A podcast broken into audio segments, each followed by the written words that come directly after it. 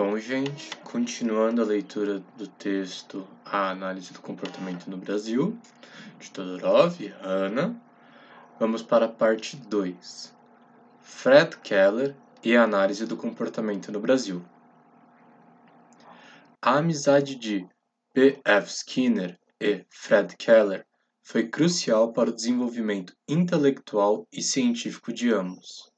O livro Princípios de Psicologia Keller e Schoenfeld foi um marco na história da análise do comportamento, tendo preparado o terreno para a ciência e comportamento humano. Naturalmente, esses livros foram os primeiros a serem traduzidos para o português.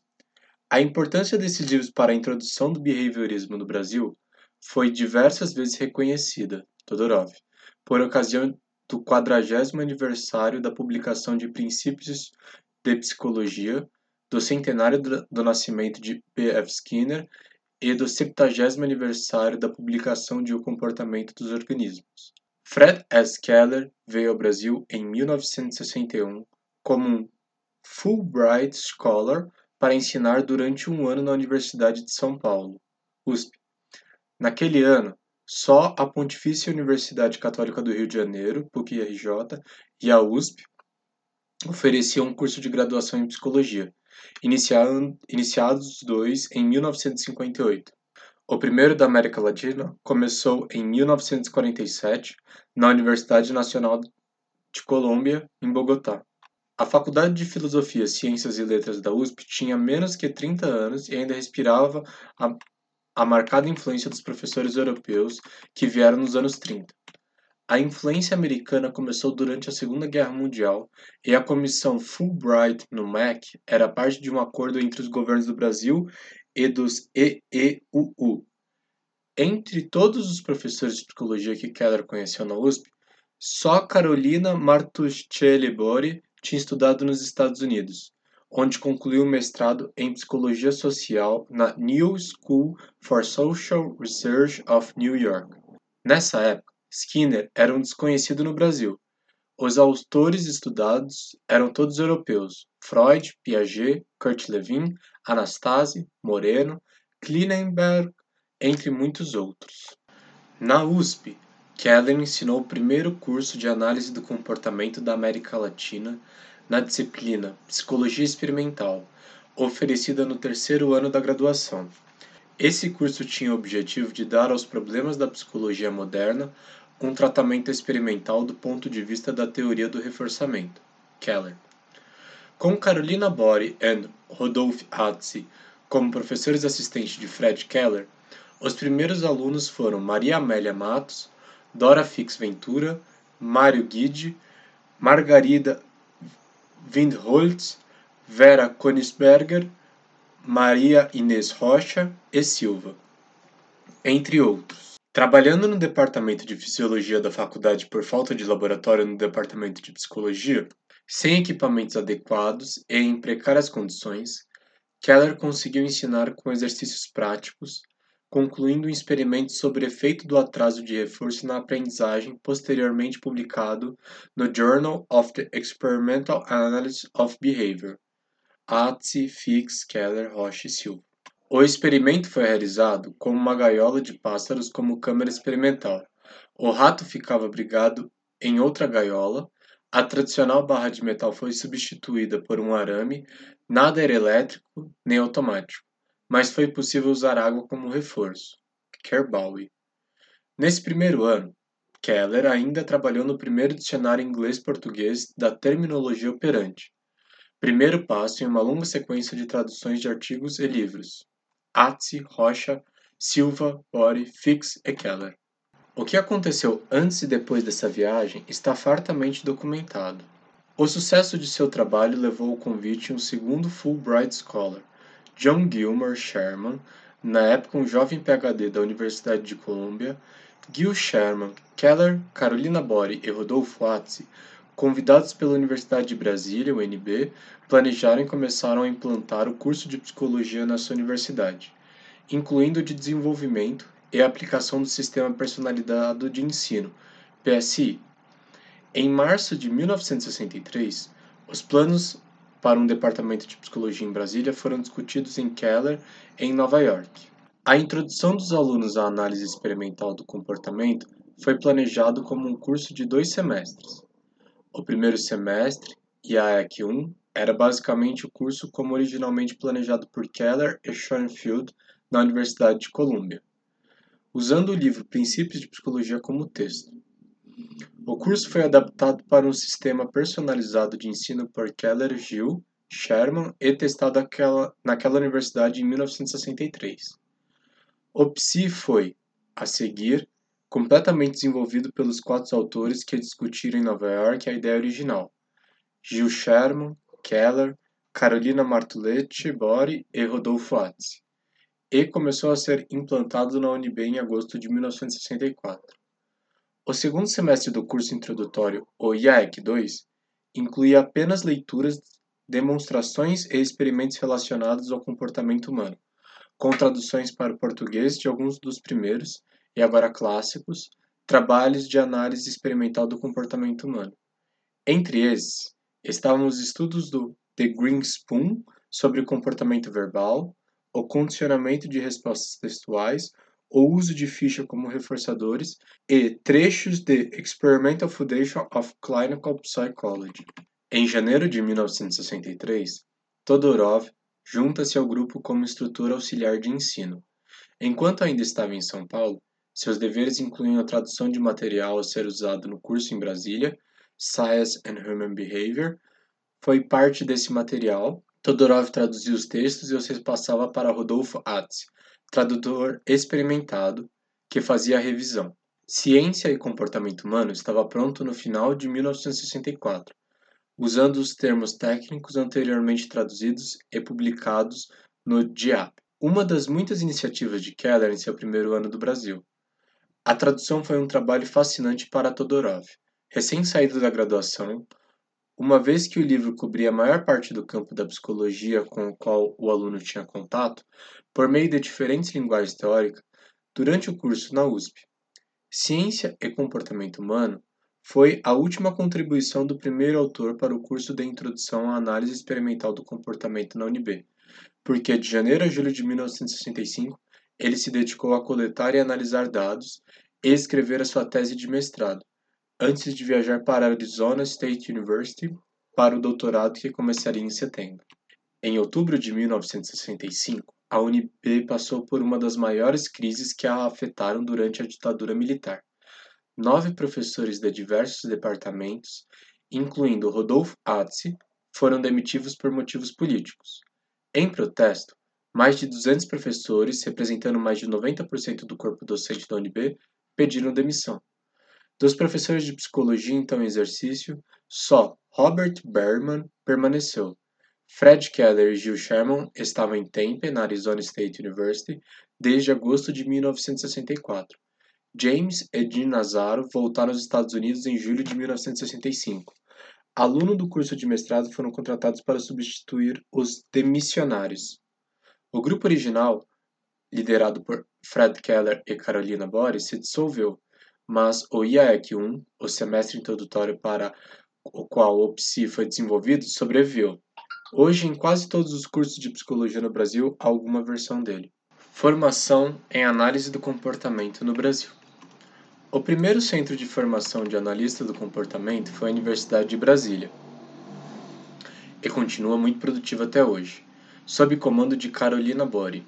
A partir de 1970, de volta a São Paulo, Carolina Bori comanda, na Universidade de São Paulo, o maior centro de formação em análise do comportamento na Universidade de São Paulo, incluindo o campus de Ribeirão Preto. Até os anos 90, quando se consolidam os cursos da Pontifícia Universidade Católica de São Paulo, PUC São Paulo, da Universidade Federal de São Carlos, UFSCar, da Universidade Federal do Pará, UFPA, da Universidade Federal de Santa Catarina, UFSC, e da Universidade Estadual de Londrina, UEL todas influenciadas direta ou indiretamente por São Paulo e ou Brasília. A formação básica do psicólogo brasileiro sofreu grande influência da atuação de Carolina Bori. Ela foi a principal responsável pela criação e disseminação de laboratórios de ensino em psicologia experimental no país. Graças aos esforços de Carolina Bori, todos os cursos de graduação de grande centro de formação passaram a incluir em seus currículos e mantêm até hoje o conteúdo de psicologia como ciência natural, a preocupação com a observação sistemática e os métodos de investigação científica, bem como demonstrações em atividades de laboratório, de manipulação e controle de variáveis ambientais e de seus efeitos sobre o comportamento. A análise do comportamento permanece na formação do aluno de graduação nas disciplinas de Psicologia da Aprendizagem e Psicologia Geral Experimental, que faziam parte do currículo mínimo. A análise do comportamento é também ensinada em contextos aplicados, como nas disciplinas de Psicologia do Excepcional e Psicologia Clínica, mas isso ocorre em um número menor de instituições de ensino superior. Os progressos obtidos nas últimas décadas pelos analistas do comportamento em temas como ensino-aprendizagem, autismo, psicologia organizacional, psicologia dos esportes, psicologia da saúde e psicologia social não produziram uma ampliação do contato do aluno com a análise do comportamento, que continua sendo ensinada em apenas uma ou duas disciplinas nos primeiros semestres do curso. Em muitas instituições, as informações sobre a análise do comportamento durante os cinco anos de curso de psicologia ainda hoje se restringe aos conceitos básicos de reforçamento, punição e esquemas. Utiliza-se com frequência apenas os primeiros capítulos de Ciência e Comportamento Humano, juntamente com alguns capítulos de Princípios de Psicologia ou de algum de seus sucedâneos, em um curso de um semestre apenas. Mais recentemente, tem crescido o uso de um livro, novo de autores brasileiros, Princípios Básicos de Análise do Comportamento, Moreira e Medeiros.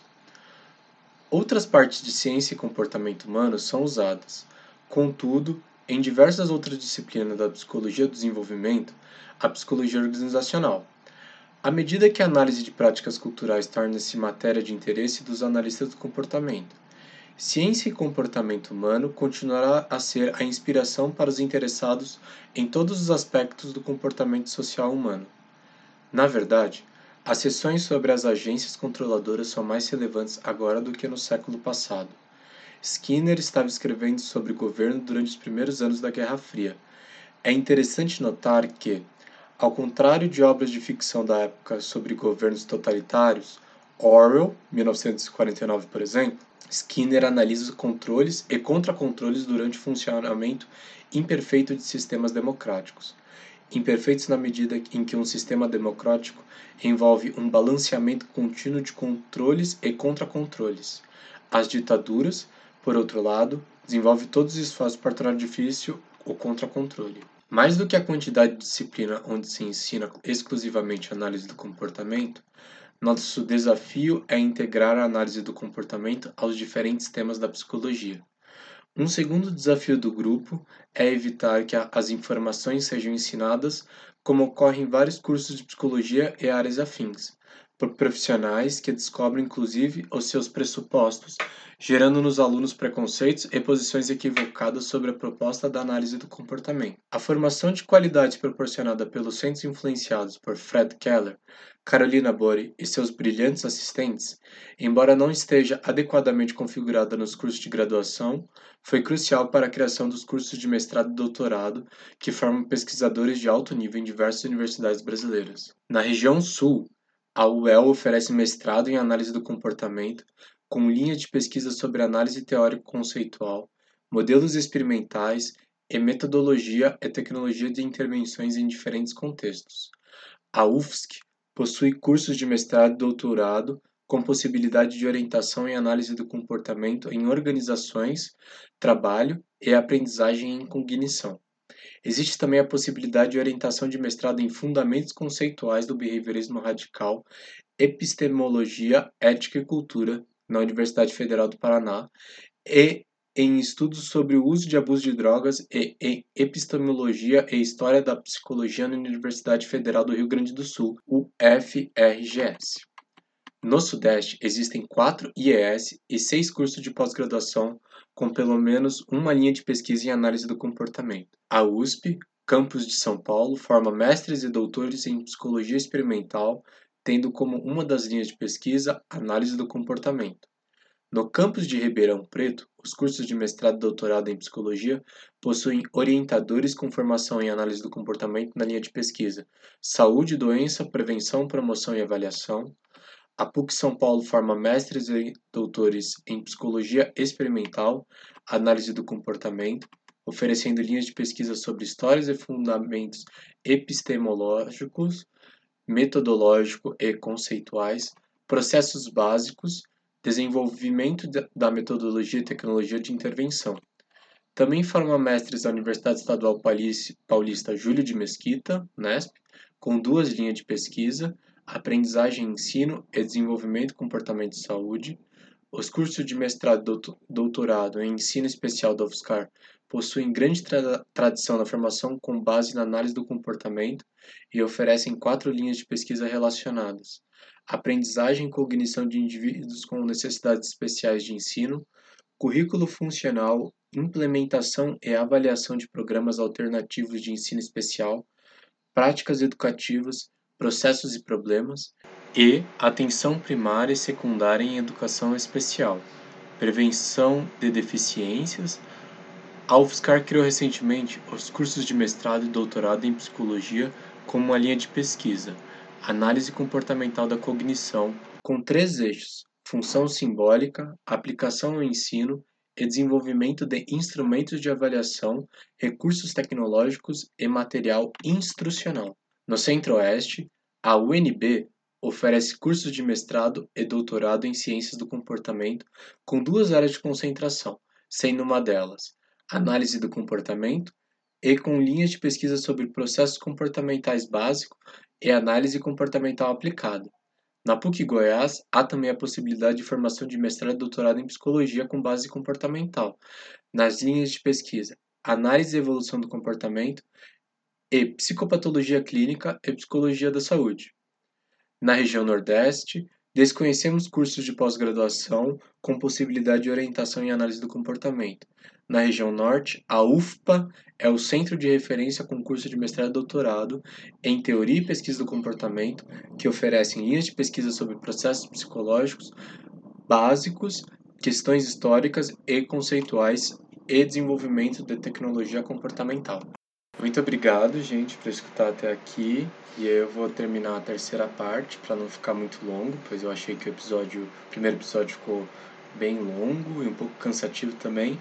Esse segundo episódio eu achei bem mais tranquilo a leitura, trouxe algumas informações legais falando sobre os cursos de pós-graduação na, em, no Brasil, né? E como que eles estão espalhados pelo Brasil. Isso eu achei bem bacana para quem tem interesse em realizar uma pós-graduação, assim como eu. E a gente se vê no próximo episódio. Não esqueçam de seguir nas redes sociais, hendrick.psicologia, que lá vai ter uma um, uma avaliação de tudo que eu li quando terminar os três capítulos, as três partes da leitura.